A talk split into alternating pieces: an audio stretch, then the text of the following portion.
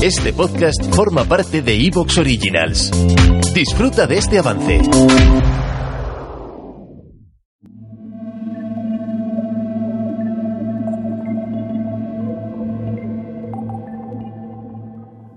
Esta historia es fruto de la alianza entre la revista GTM y Noviembre Nocturno.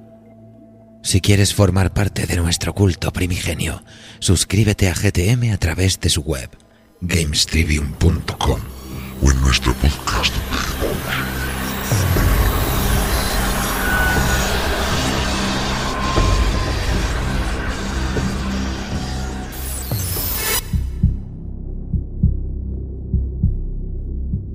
En el siglo XXV, la Tierra había agotado casi todos los recursos energéticos y minerales.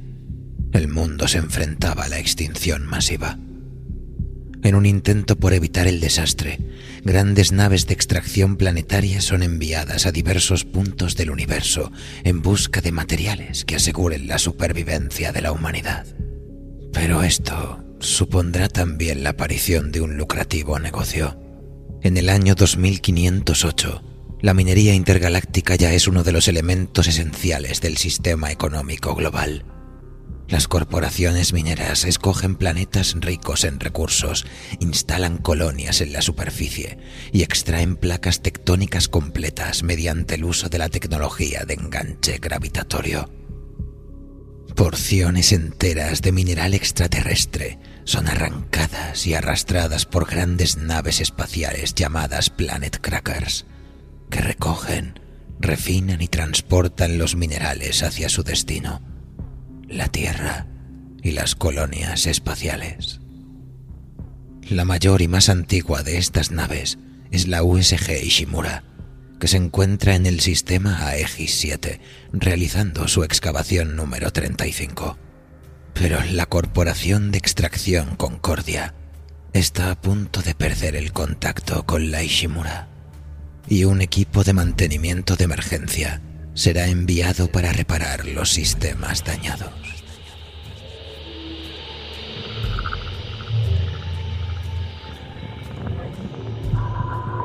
La muerte es solo el principio. Los humanos renacerán como una unidad. La unidad será eterna.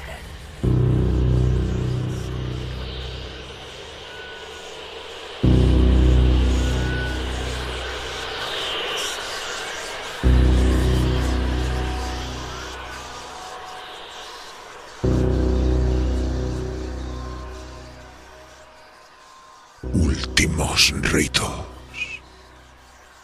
Un relato de Álvaro Aparicio basado en el universo de Death Space.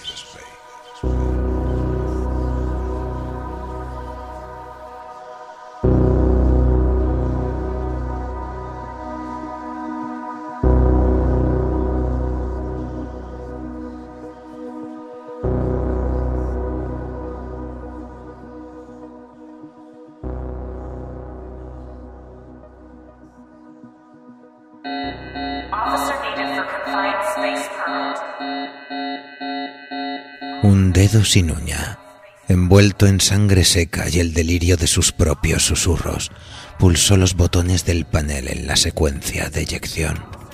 El mosaico de pantallas que rodeaban la silla pasaron de rojo a verde en señal de aprobación, y el portador del dedo sin uña, un peón que respondía al nombre de Wineham, se cubrió la boca con una emoción delirante, porque allá iban a perderse en el espacio profundo, con ligeras estelas que se desvanecían entre arabescos y nebulosas sidéreas, los cincuenta transbordadores de emergencia completamente vacíos del USG Ishimura. Por su intervención, la nave se convertía en un ecosistema estanco, un dominio de vasallos atrapados con su gran benefactora y mayor pesadilla, la efigie roja, el extraño artefacto monumental extraído del planeta Aegis 7. Era difícil determinar si a Wineham lo movía la filantropía o el egoísmo.